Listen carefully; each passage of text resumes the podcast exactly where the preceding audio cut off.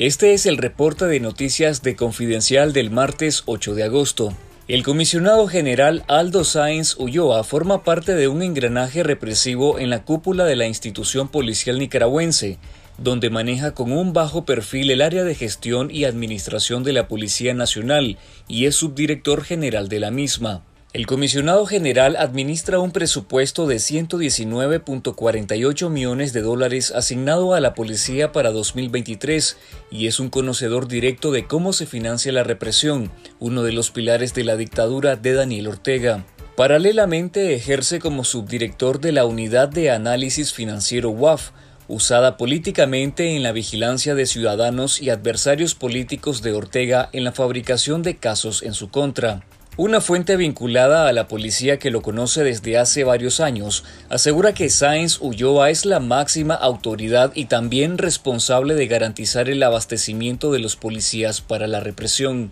Aunque no comparece con frecuencia ante los medios de comunicación oficiales, el nombre de Sáenz Ulloa salió a relucir el 19 de julio, cuando Estados Unidos le quitó la visa en una lista de 39 actores corruptos acusados de socavar la democracia en Centroamérica integrados a la lista Engel. En confidencial.digital te invitamos a leer el perfil del comisionado general Aldo Sáenz Ulloa, el guardián de los secretos financieros de la policía orteguista.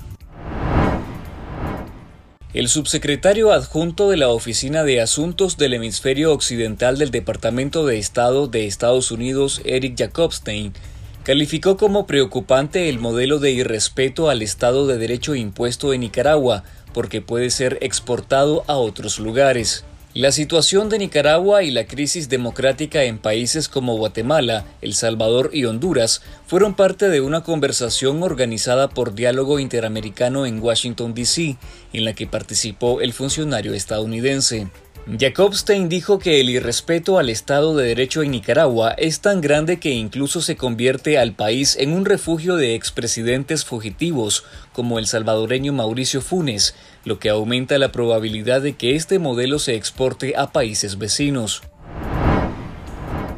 El régimen sandinista inauguró este martes la Feria Ganadera Managua 2023, con la que pretende reemplazar a la cancelada exposición pecuaria del Istmo Centroamericano Expica. En julio de 2022, la dictadura canceló la personería jurídica de Expica, la feria ganadera más importante del país y una de las principales de la región. La nueva feria del régimen fue instalada en el kilómetro de la carretera a Masaya, pues las instalaciones donde se realizaba Expica fueron confiscadas por el Estado que las utilizaría para proyectos habitacionales. Según medios oficialistas, en esta feria participan 10 ganaderías y granjas criadoras, 88 comercializadoras de productos agrícolas y veterinarios y más de 20 emprendimientos agropecuarios. Antes de ser cancelada a última hora, la edición de 2022 de la Feria Expica tenía confirmada la participación de más de 200 empresas comerciales, incluidas todas las comercializadoras de vehículos,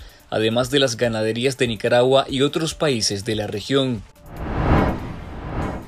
Migrantes nicaragüenses que carecen de seguro médico recibirán atención médica gratuita durante la séptima edición de una jornada de salud del proyecto SOS Nicaragua Derechos Humanos, que se realizará el próximo 26 de agosto en el Hospital para Indigentes Sagrado Corazón de Jesús en San José, Costa Rica. Los organizadores proporcionarán atención médica integral, que incluye medicina general, odontología y ginecología, así como exámenes de laboratorio, ultrasonidos y pruebas de Papa Nicolau, también las medicinas que requieran los pacientes. Esta jornada es patrocinada por el gobierno de Estados Unidos con el apoyo de la Fundación Panamericana para el Desarrollo. En nuestro canal de YouTube Confidencial Nica le recomendamos el especial sobre el primer año de secuestro del obispo de Matagalpa, Monseñor Rolando Álvarez, como parte de una venganza del régimen de Daniel Ortega y Rosario Murillo contra el obispo que se rehúsa al destierro.